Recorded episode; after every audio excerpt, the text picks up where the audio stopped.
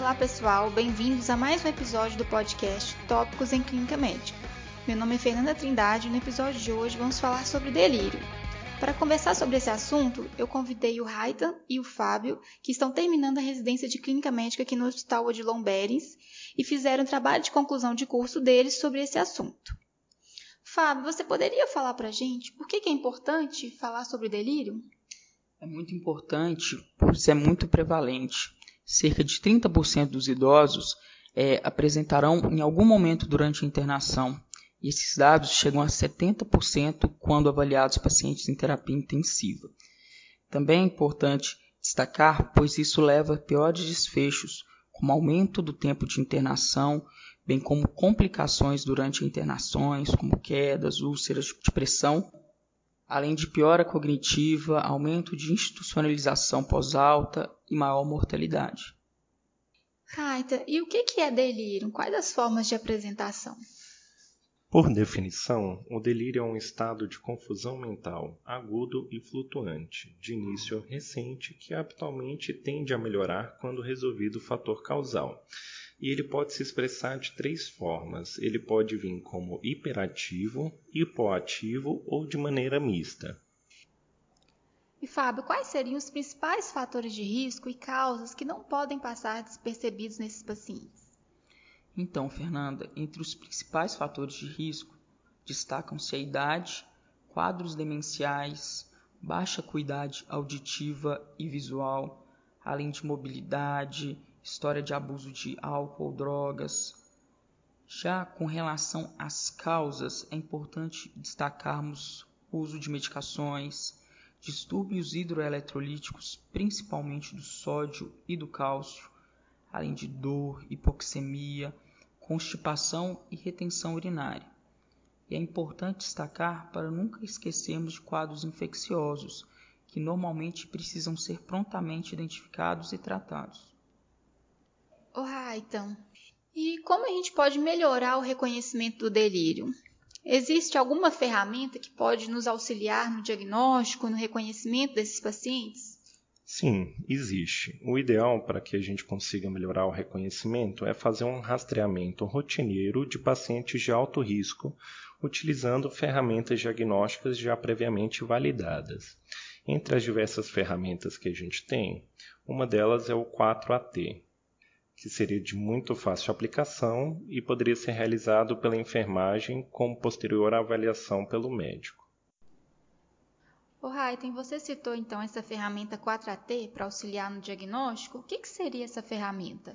Então, Fernando, o 4AT é uma ferramenta que foi desenvolvida baseada em quatro itens: a avaliação da consciência, o AMT4, a atenção e a alteração aguda ou flutuante, é uma escala de fácil aplicação, onde quando maior ou igual a 4 pontos, você tem uma alta probabilidade de ser um caso de delírio.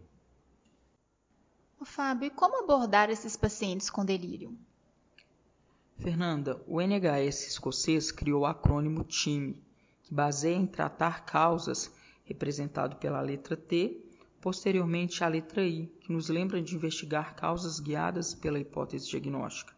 A letra M, representando o manejo, é, baseia-se em atentar a casos de infecção que necessitam de tratamento imediato, evitar sempre que possível contenção mecânica.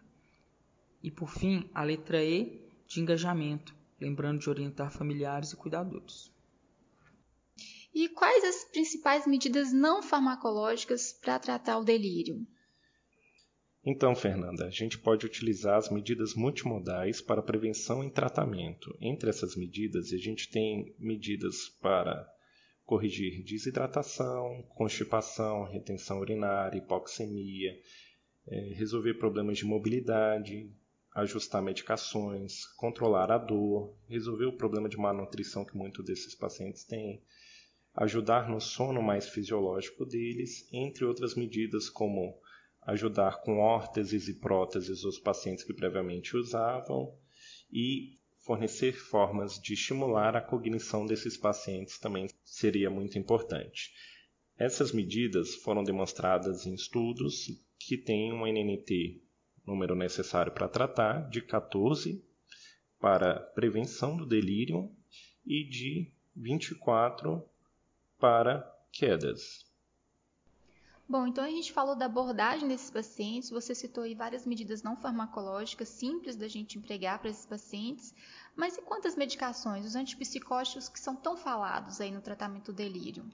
Então, Fernanda, os últimos estudos que a gente avaliou mostraram para a gente que essas medicações não trouxeram benefícios, nem mortalidade, nem morbidade, duração de internação, na incidência ou na duração de delírio. Então, não ofereça os antipsicóticos de rotina aos pacientes em risco de delírio ou já com o quadro presente mas lembre-se sempre de considerar administrar por curto período de tempo naqueles pacientes que apresentam risco para si mesmo ou aos demais.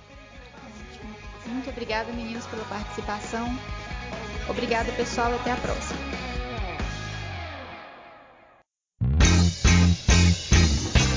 Você que está aí acompanhando Tópicos. Para não perder nenhum episódio, assine o nosso podcast no Spotify, Apple Podcasts SoundCloud ou seu agregador preferido. E toda semana você receberá um aviso de um novo episódio lançado. Aproveita e deixa também uma avaliação nossa por lá. O arroba Tópicos Podcast é o nosso canal de interação no Instagram, onde publicamos material extra, quiz para ajudar a consolidar as informações e você pode deixar seu comentário ou sugestão de temas. Lembrando que o podcast é uma ferramenta de orientação educacional e informação, não substituindo uma recomendação de saúde ou diretriz de condutas.